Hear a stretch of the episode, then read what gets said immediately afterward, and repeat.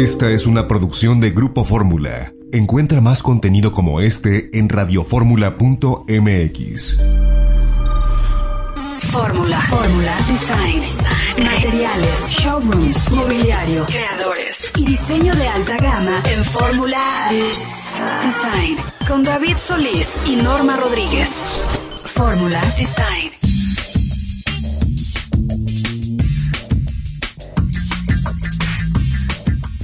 Pues bienvenidos a Fórmula Design. Estamos iniciando transmisión y bueno, pues es sábado 13 de marzo de 2021.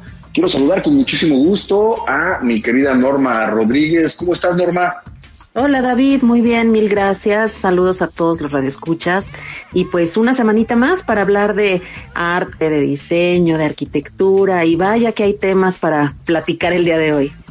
Hoy un saludo muy afectuoso a todos los radioescuchas que están en el interior de la República, que nos escuchan, por supuesto, también a todos los radioescuchas aquí de cercanos de la zona metropolitana, ¿no? De la Ciudad de México. Y bueno, pues sí, como bien dijiste, vamos a hablar un poquito de arquitectura, de arte, de diseño. Y esta semana, eh, la semana de marzo, la semana de, el día en específico, el 9 de marzo, es un día interesante porque se conmemora el natalicio de uno de los arquitectos más importantes eh, de México, sino que considerado el arquitecto más importante, Norma, y se trata de Luis Barragán, hombre. Eh, nació en 1902 y bueno, pues estaba conmemorando, cada año lo recordamos esta fecha porque es el arquitecto que ganó el premio Pritzker, el único arquitecto mexicano que ha ganado el premio Pritzker. Y recordar que el premio Pritzker es algo así como el Nobel de la arquitectura o es considerado el Nobel de la arquitectura Luis Barragán fue el segundo personaje que recibió este, este premio Pritzker y hasta la fecha es el único mexicano, hombre.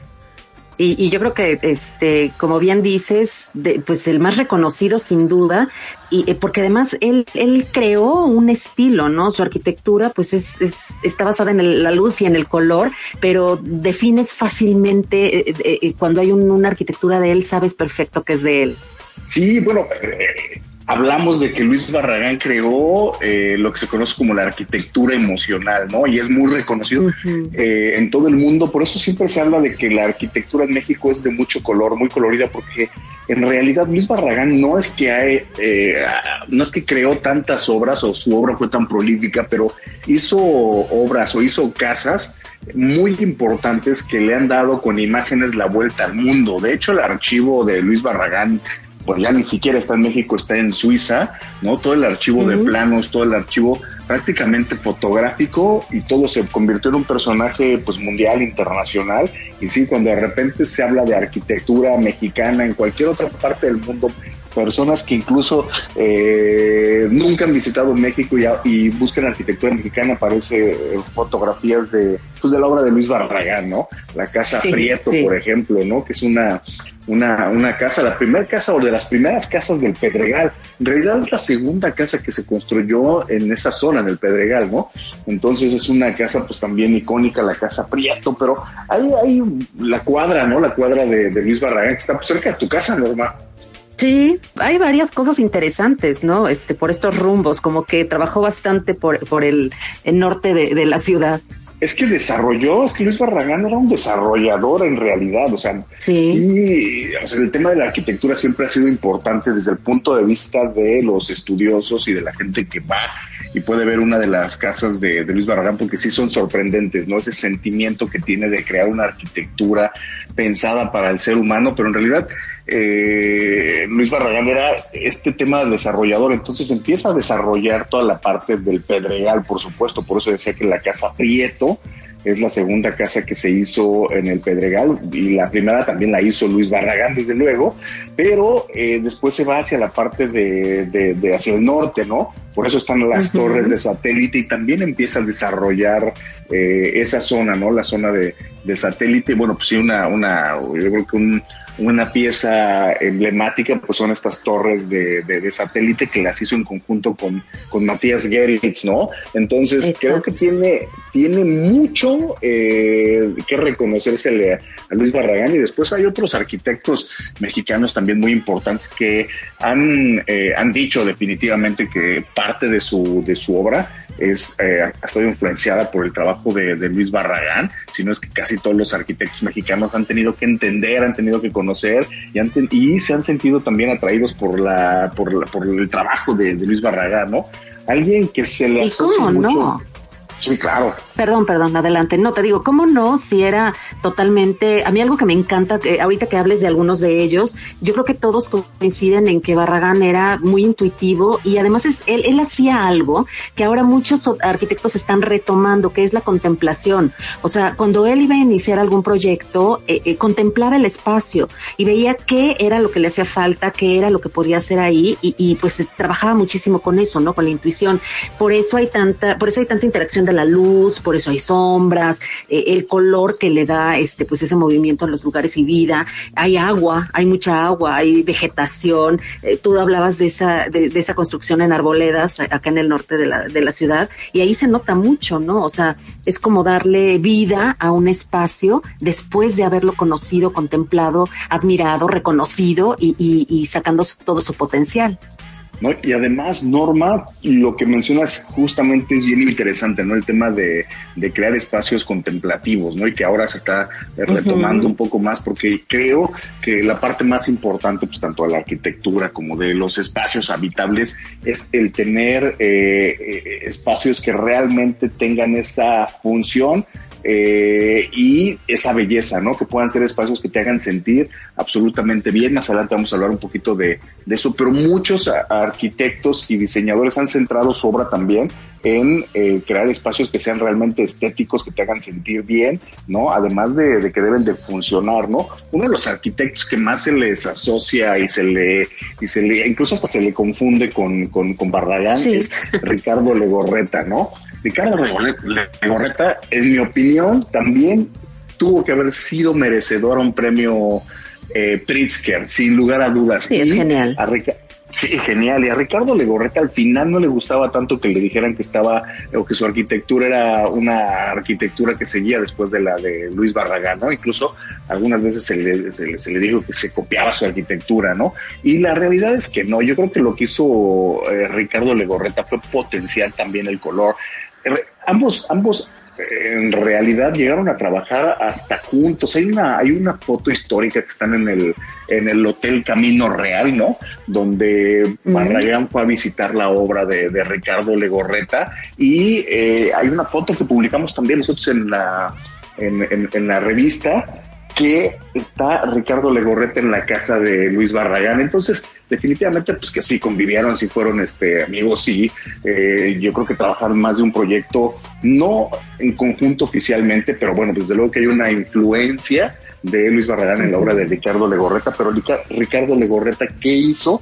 Pues que volvió también mundial la, la arquitectura mexicana, porque es el arquitecto que más ha trabajado proyectos fuera de México, ha hecho proyectos prácticamente de, en todas partes del mundo, ¿no? Entonces Ricardo Legorreta tiene esa característica también de haber hecho pues arquitectura mexicana fuera de México como nadie, ¿no? Entonces, ¿a ti te gusta? Legorreta es más mediático.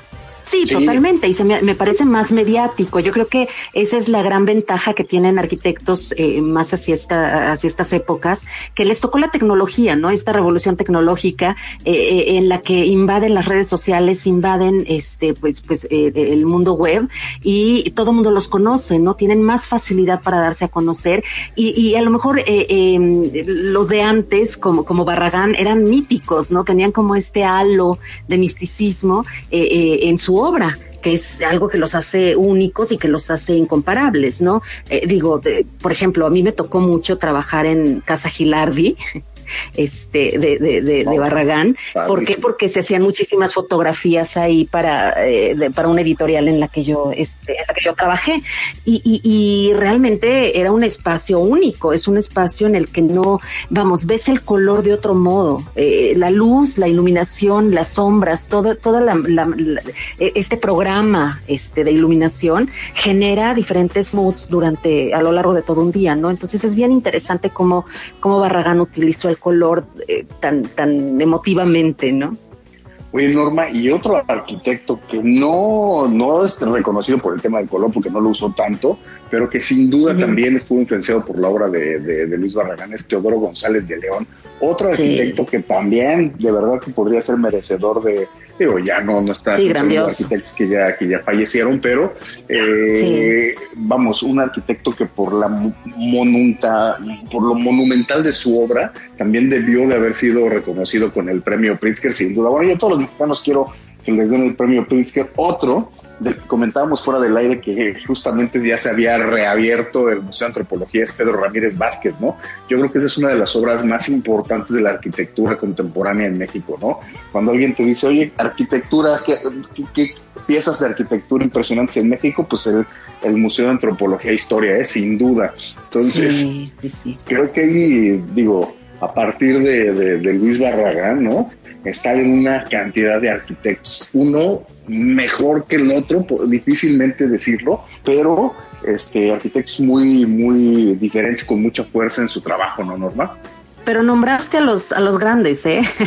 en, un, en, un, en un bloque estás este, hablando de los grandes, grandes, y ya de ahí se desprende toda otra generación, ¿no? Que también están dejando huella y, han hecho cosas espectaculares, ¿no? Pero yo creo que nombraste a los grandes, grandes, y, y, y a lo mejor sí tú hablas de, de que merecían tener este todos un, un, premio Pritzker, pero a fin de cuentas tienen el reconocimiento a nivel mundial, ¿no? Y nuestro reconocimiento y dejan un legado impresionante.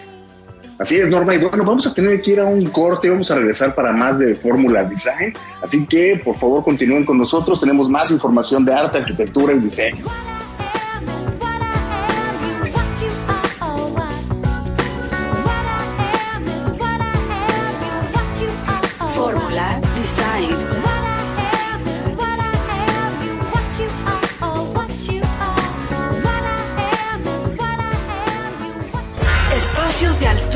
Gran diseño en Fórmula Design.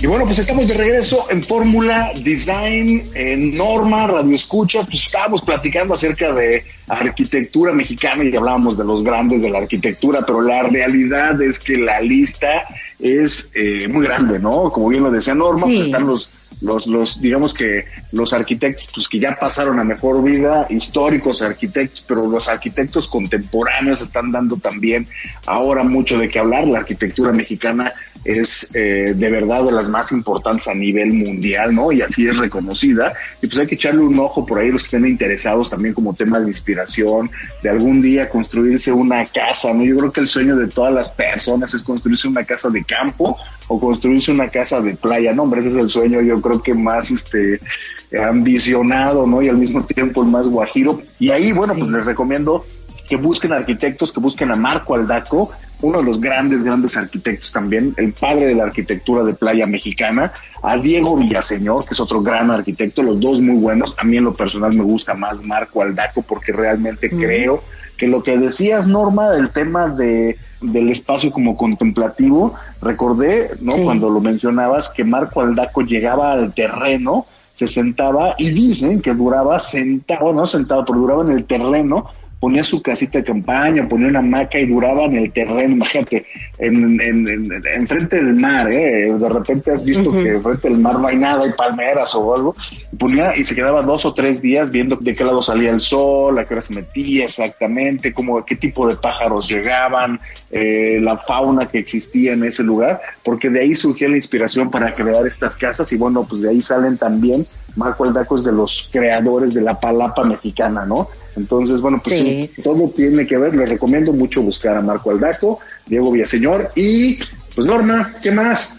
Pues, eh, nada más déjame terminar con lo que decías, que una vez yo también me acuerdo que leí sobre Aldaco que decía que no solo era este observar, observar, observar, sino compenetrarte con el espacio y saber cómo lo iban a vivir las personas eh, eh, a las que les estaba creando ese espacio, ¿no? Entonces es como una manera de, de pues, de utilizar la psicología, las emociones y conocer el espacio, ¿no? Saber por dónde fluye el aire y utilizar los recursos naturales de ese lugar. Entonces, pues es lo más, lo más padre, ¿no? y como decía al principio, muchos arquitectos lo están volviendo a hacer, están recuperando este tipo de prácticas y yo creo que es lo más, lo más sano que existe porque es un tipo de arquitectura muchísimo más vívida y muchísimo más del alma, ¿no? Me, me encanta eso.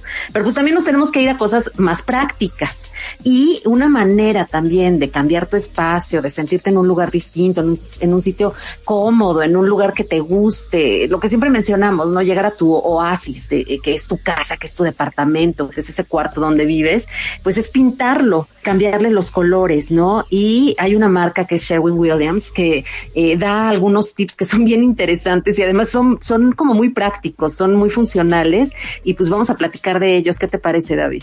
No, por supuesto, ya nos fuimos de mi casa, de la playa, a mi cuarto, Norma. Entonces, pues hay que, hay que, hay que ponerlo también a tono, ¿no? Y a veces pensamos que pintar es muy fácil, ¿no? Y cuando de repente te la quieres aventar, ¿no? Y empiezas a pintar, pues si no sigues eh, las recomendaciones, por lo menos, ¿no? Eh, te puede, de repente puedes notar que la pintura se está levantando, que se ven los brochazos, ¿no? Entonces, a ver, Norma, ¿qué recomiendan, no? ¿Qué recomiendan los expertos para poder hacer una, un trabajo de pintura interesante?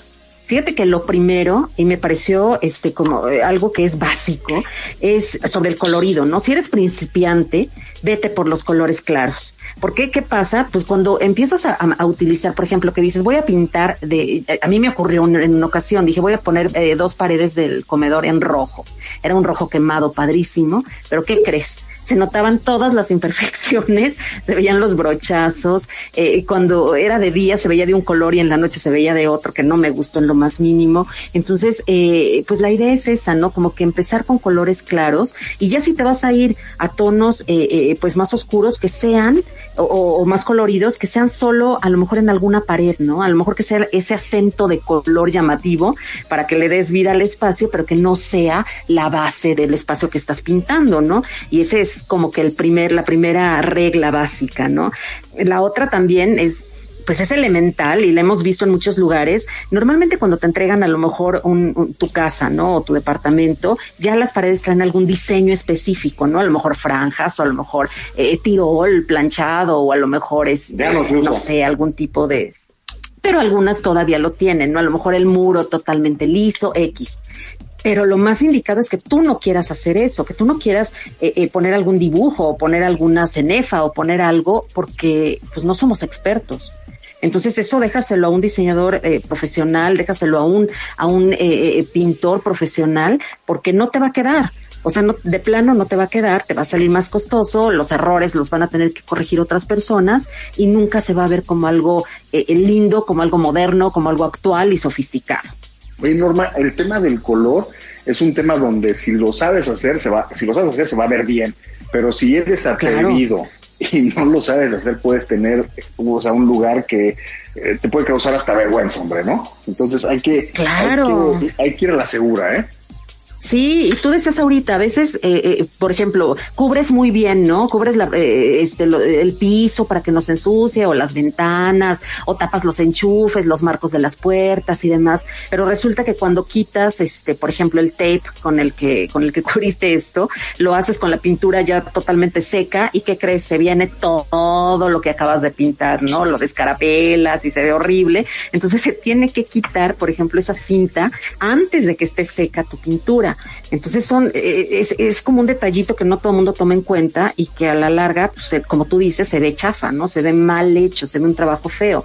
La otra también es utilizar buenos, este, bueno, eh, eh, invertirle a las buenas brochas, ¿no? Brochas, pinceles. O sea, si vas a pintar las orillitas de una pared, de un muro, o vas a pintar alrededor el marco de una puerta, o vas a pintar cerca de, de los enchufes o cerca del piso, pues utiliza, este, pinceles delgados, ¿no? Compra varios tipos de brochas. No quieras hacerlo todo con un rodillo y al rato tener pegotes, tener este grietas, tener manchas en los bordes de las puertas, tener eh, eh, eh pisos manchados, ¿no? Yo creo que te digo, son detalles que a lo mejor parecen a veces hasta tontos, pero que hace falta saberlos porque si no, este, pues tu trabajo se va a ver sucio y te vas a arrepentir después.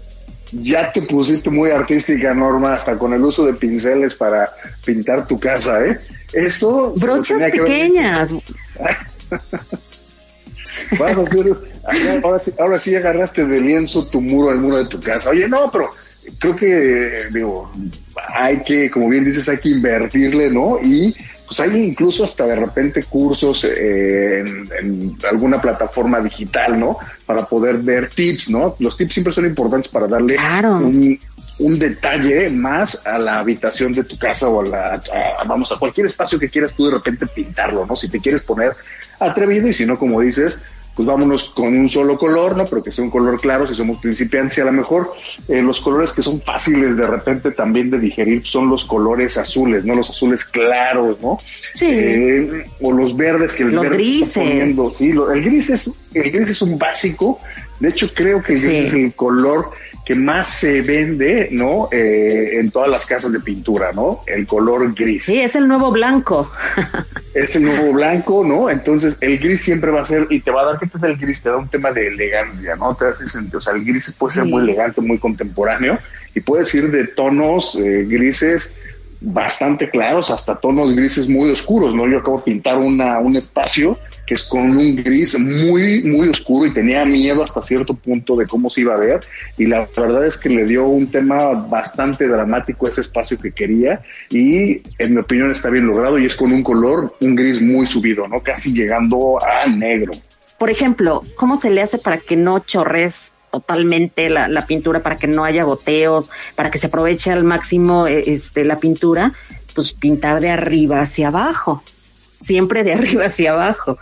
Y tienes que tomar en cuenta incluso la iluminación con la que estás pintando, porque ahí es donde puedes ver las imperfecciones, donde puedes ver, tratar de, de, pintar de día, ¿no? Porque la luz natural es la que te va a decir cómo va a quedar el color realmente y, y, y, y, que si lo que tú decías ahorita, ¿no? A lo mejor si yo pinto más de una pared en un color muy oscuro, pues mi cuarto se va a ver totalmente oscuro. Si pinto una pared oscura, pero las demás le dan, eh, son más claras, pues a lo mejor consigo una profundidad distinta o un efecto mucho más dramático, un efecto más sofisticado y elegante.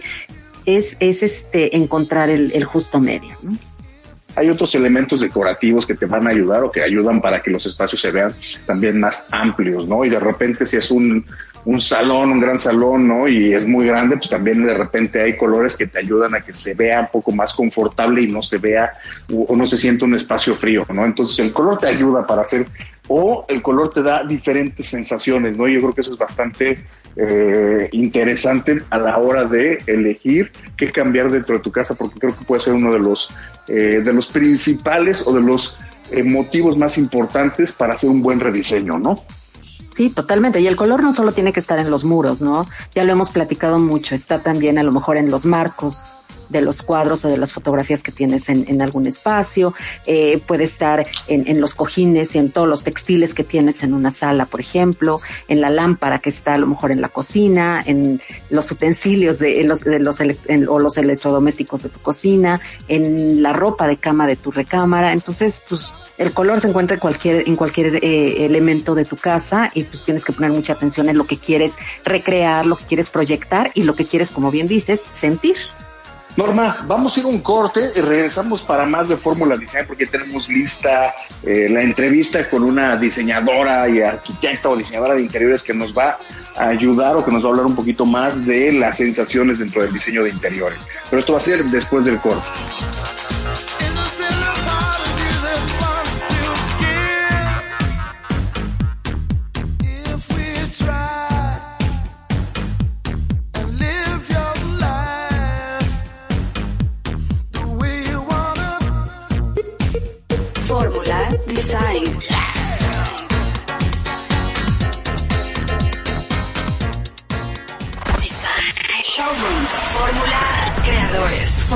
Design.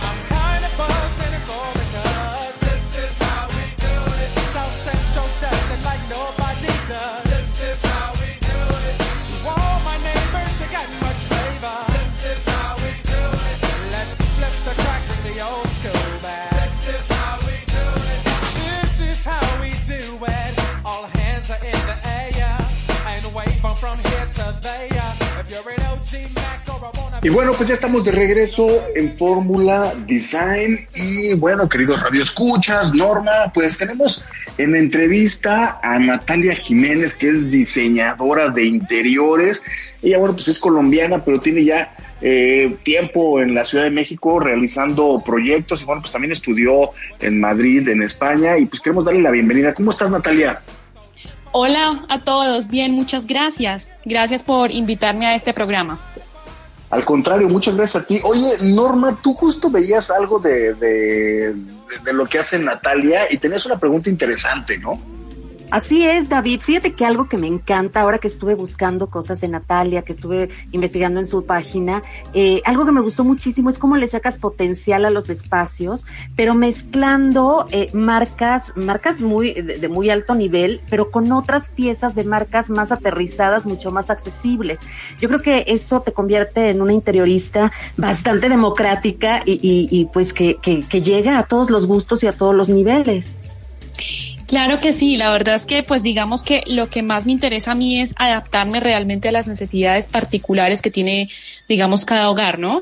Las necesidades, digamos, desde el punto de vista eh, funcionales, del gusto, del tema, digamos, eh, de bienestar, de presupuesto. Entonces creo que todo eso ayuda mucho a que, pues, a que cada proyecto se personalice de una forma mucho más eh, digamos que ayudando finalmente a resolver un problema con, con base a, pues al presupuesto que tenga cada persona y a la necesidad particular.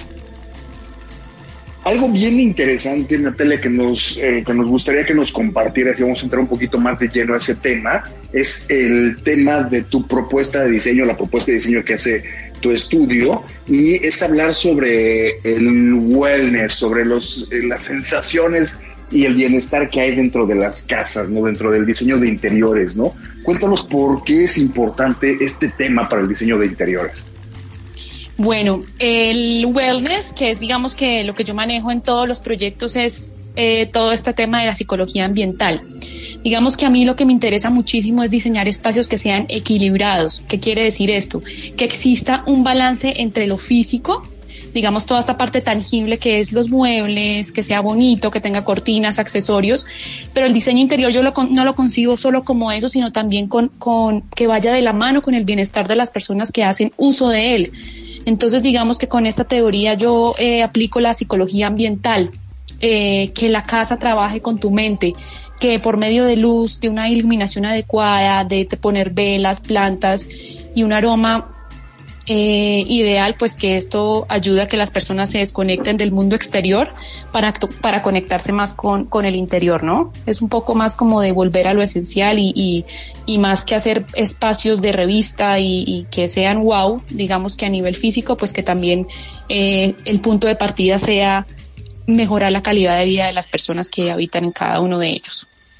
Eso está increíble, Natalia, porque eh, estaba leyendo que pues te basas mucho, por ejemplo, en la, en la terapia de color en la terapia de los aromas, en las texturas, ¿no? Como es importante cuando te sientas a lo mejor en una silla, pues que el tacto sea eh, rico cuando te sientas en un sillón, eh, eh, que tengas a tu alrededor pues cosas que te hacen sentir bien y como tú dices, que te armonicen psicológicamente. Pero dime, ¿qué otras herramientas usas o qué herramientas usas?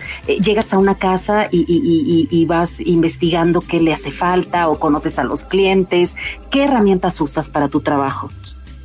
Pues mira, lo primero, digamos que el punto de partida siempre es eh, la persona como tal, ¿no? Entonces lo primero que yo hago para, uso una serie de herramientas para llegar a este tema eh, del bienestar de los hogares, pero lo primero que hago es un ejercicio de limpieza. Entonces yo siempre les digo, bueno, lo primero que hay que hacer es deshacerse de todo lo que no van a volver a usar eh, de la ropa, de las cajas que guardas por si en algún momento las vas a volver a usar, como todas estas cosas que vas acumulando y acumulando y al final te están robando tanto espacio físico como espacio energético. Entonces está comprobado que lo primero es hacer un ejercicio de limpieza que pues definitivamente reduce los niveles de estrés y también tienes tu mente mucho más clara y más organizada. Otra forma de lograrlo, otra herramienta muy importante es lo que mencionas, eh, la color terapia. Entonces, es disfrutar de todos los de todos los efectos que, que, pues, que al final generan los colores, ¿no? Los colores, ustedes saben que, pues, psicológicamente cada color tiene como su, digamos que su función eh, el azul tiene una función de relajación, el verde también, el rojo es un, color que te pone un poquito más activo, entonces esto psicológicamente también influye en el estado de ánimo de, de los hogares y digamos que por consecuente de las personas que los están habitando. Oye, Natalia, y algo, algo que me parece también de repente eh, interesantísimo es que estás llevando como eh, clases virtuales o estás haciendo un tema como de ayuda a través de, de, vamos, de las redes sociales o de tu página o cómo es que podemos nosotros de repente tener acceso a estos consejos prácticos.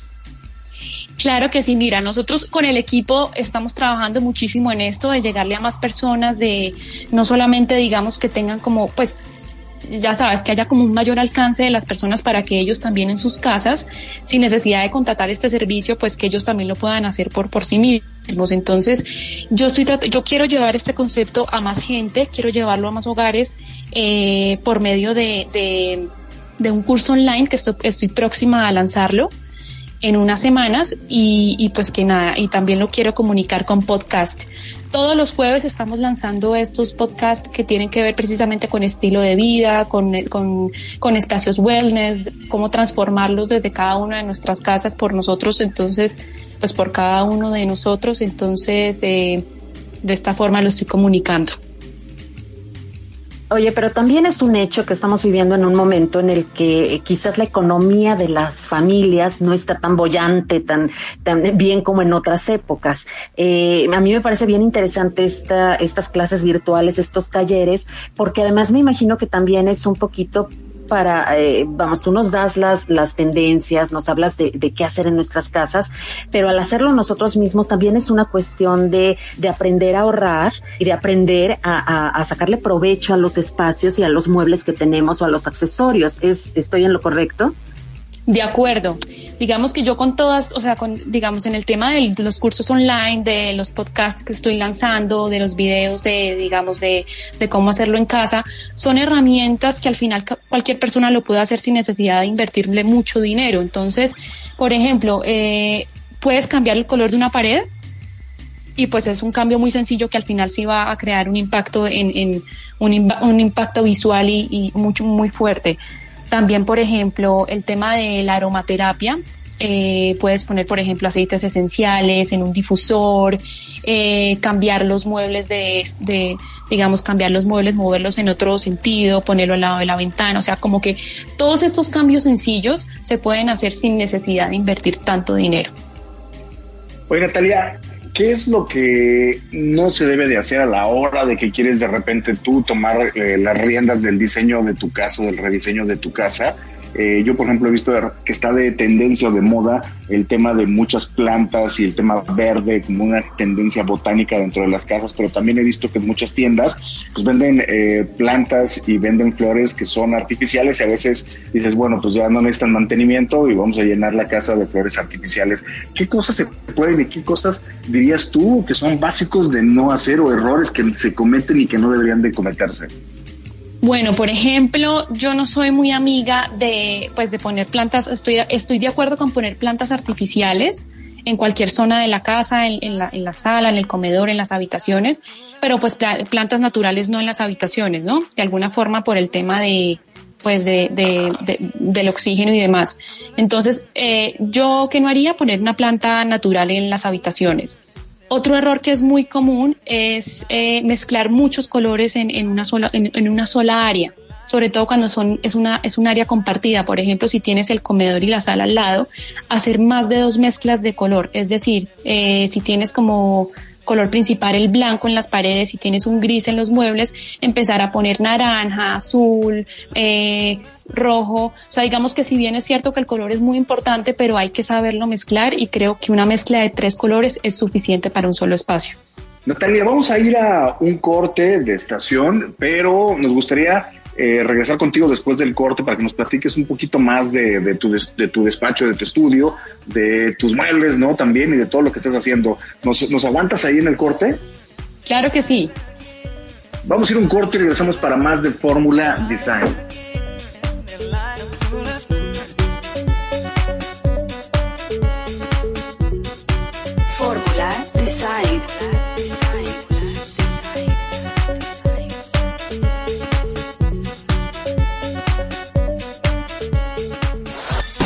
Escuchando Fórmula Design.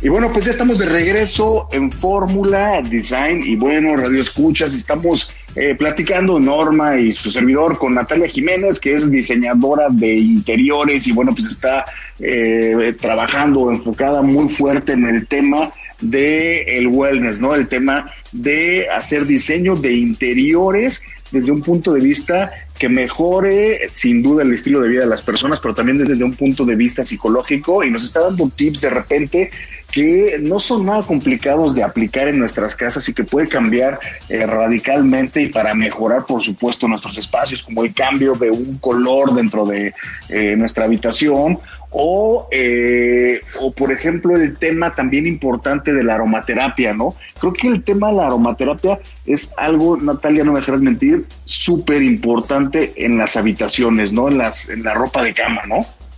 Sí, de acuerdo. La aromaterapia influye muchísimo. Ustedes saben que eh, lo primero que percibe, digamos que el sentido del olfato es muy importante, es lo, es lo primero que, que recibe nuestro cerebro.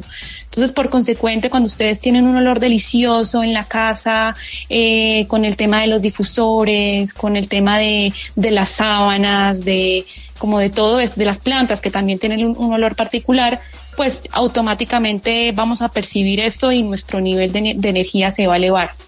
No, y además curas, ¿no? Eh, puedes sanar incluso algunas emociones o hasta cosas físicas con los aromas. Pero platícanos también, Natalia, a mí me encantaría que nos contaras un poquito de tu, de tu faceta de diseñadora de mobiliario, porque eh, veo que tienes dos líneas de muebles e incluso una para bebés, que es algo bien complicado de repente. De acuerdo, o sea, digamos que ahí yo manejo dos, o sea, en Natalia Jiménez Interiorismo manejamos dos líneas diferentes. Una eh, especializada en bebés que se llama Baby Paz. Paz es el nombre de mi bebé, que ya tiene dos años y medio. Está inspirado en ella y pues básicamente reuniendo todas las necesidades que en su momento yo tuve como mamá primeriza. Entonces quise crear esta marca pensando pues en la, ya digamos viviendo la necesidad que tenemos las mamás cuando van a ser, cuando van, cuando van a nacer nuestros hijos, en todo el tema digamos funcional de tener los espacios para guardar los pañales, tener como las circulaciones para, para que el bebé más adelante pueda, cuando empiece a caminar pueda tener un buen espacio, no saturar. Y digamos que lo más importante de esta marca es que está enfocada en tener productos que sean a largo plazo. ¿Qué quiere decir esto? los elementos decorativos, por ejemplo, las lámparas que yo diseño en esta marca, las lámparas, los tapetes, las macetas, todo esto cuando el bebé crezca, pues va a tener una larga duración porque lo podrás acomodar en cualquier parte de la casa. No es una línea específica de bebé, más se está usando pues como parte del diseño perdón que continúe con lo de bebés, pero es que me llamó mucho la atención. Tú estás usando algunos acabados arquitectónicos y algunos tapices, eh, pues muy, muy actuales, muy modernos y muy eh, eh, sofisticados para una habitación de, de, de niño, pero que puedes aplicar en cualquier otro lugar de tu casa, ¿no? De acuerdo, los acabados arquitectónicos, mencionas algo muy importante que es lo de los acabados arquitectónicos. Entonces, por ejemplo, se está usando mucho el tema, en Baby Pass usamos mucho el tema de las molduras, como digamos, como empalmas en una pared una moldura que es eh, que son listones de madera pintados con un papel tapiz de animalitos, eh, digamos que trato de que sean colores más neutros, más gris, más blanco, o sea, que sean colores más neutros precisamente para que duren muchísimo más tiempo. Entonces ya a partir de esto, como punta de partida, digamos, con el acabado arquitectónico de las paredes, arrancamos con el resto de la propuesta y es un muy buen complemento. Oye, Natalia, y cuéntanos dónde podemos acercarnos más eh, a tus marcas y dónde podemos ver más del trabajo que estás haciendo. Claro que sí, mira, yo los invito eh, a seguir las redes sociales. La cuenta de nosotros en Instagram es arroba Natalia Jiménez Interiorismo. Y los invito a seguir la cuenta de Baby Pass, que es la marca de bebés, que es arroba Baby Pass eh. La página web, también acá pueden encontrar eh, más sobre nuestro trabajo, es www.nataliajiménezinteriorismo.com. Natalia, muchísimas gracias por contarnos un poco más de lo, de lo que haces, ¿no? Y decirnos eh, tips, ¿no? Y claves súper puntuales para poder mejorar también nuestro espacio. Muchas gracias. A ustedes por este espacio. Muchas gracias. Norma, pues eh, qué interesante, ¿no? Sobre todo tú que yo creo que andas pensando ya en bebé o porque estás muy interesada en el tema de diseño de interiores para bebés, ¿eh? No, para nada. No, lo que pasa es que la verdad es bien complicado encontrar buenos muebles para bebés o decoración que no sea cursi, que no sea eh, eh, recargada, que no sea rebuscada, que no sean los mismos colores de siempre rosita, amarillo o, azul. Y, llama mucho la atención cuando hay una persona que tiene un mobiliario decente, no tan caro y, bastante, y, no sé, y moderno y sofisticado para una habitación así. Entonces, por eso me llamó la atención, porque en verdad lo, lo que hay es o muy caro o este o, no es tan bonito. Entonces llama muchísimo la atención eh, cuando llega alguien con una buena y nueva propuesta lo que pasa, es que estamos acostumbrados a ver las tendencias en mobiliario, ¿no? Y la tendencia en mobiliario también se mueve rápidamente, bueno, cada año, ¿no? Y entonces como que el tema de bebés no evoluciona tan rápido, ¿no? Hay tiendas, desde luego, ¿no? Eh, pero hay que pensar muy bien también el, el, el, tema, ¿no? Una silla normal de eh, la para nosotros es una silla incómoda para un bebé, no es una silla incómoda para un niño. Entonces, por eso también de repente el hecho de poder encontrar sillas y mesas del tamaño de los niños es bien importante, ¿no? Para que puedan hacer ahorita tarea, ¿no? El tema de las tareas, pues vamos, lo tienes y lo sientas ahí en, la, en tu comedor, ¿no? Y el comedor tiene sillas y tiene una mesa que están diseñadas y pensadas para la altura promedio del ser humano ya adulto, ¿no? Entonces, el tema es importante. Entonces, el niño ahí con los piecitos colgando. Entonces, el tema sí creo que es importante. Sí, cada día empieza a haber más, más, más opciones, pero tampoco tantas como dices, Norma, ¿no? Entonces, hay que echarle un ojo, ¿no? A este catálogo que creo que está interesante y pues investigar, porque la verdad es que hay un montón de niños y creo que merecen también un espacio digno, sobre todo ahora que están pasando tanto tiempo en sus casas, ¿no? Totalmente de acuerdo. Y además la cuestión de espacios.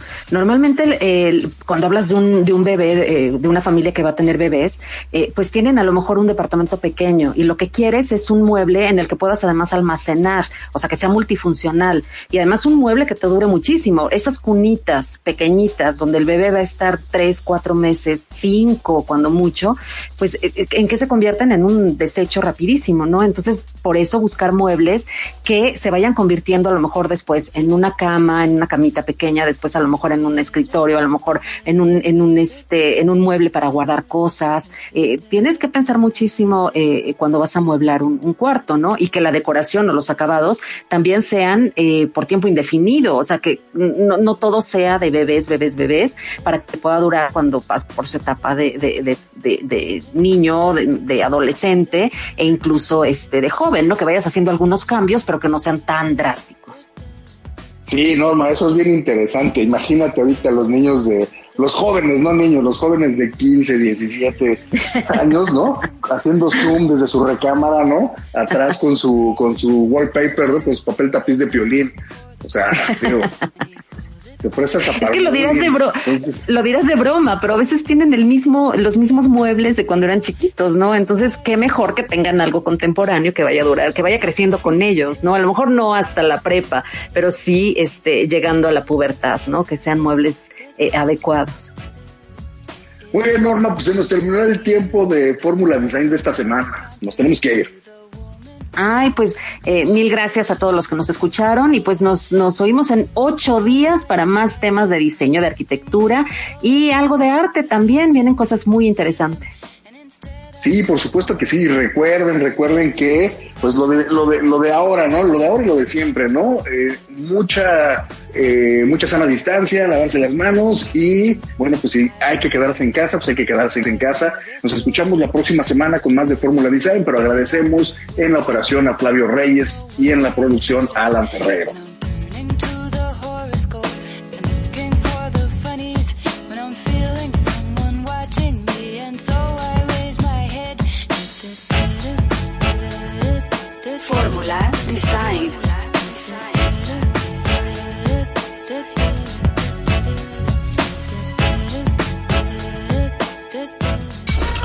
Fórmula Design. Fórmula Design. Esta fue una producción de Grupo Fórmula. Encuentra más contenido como este en radioformula.mx.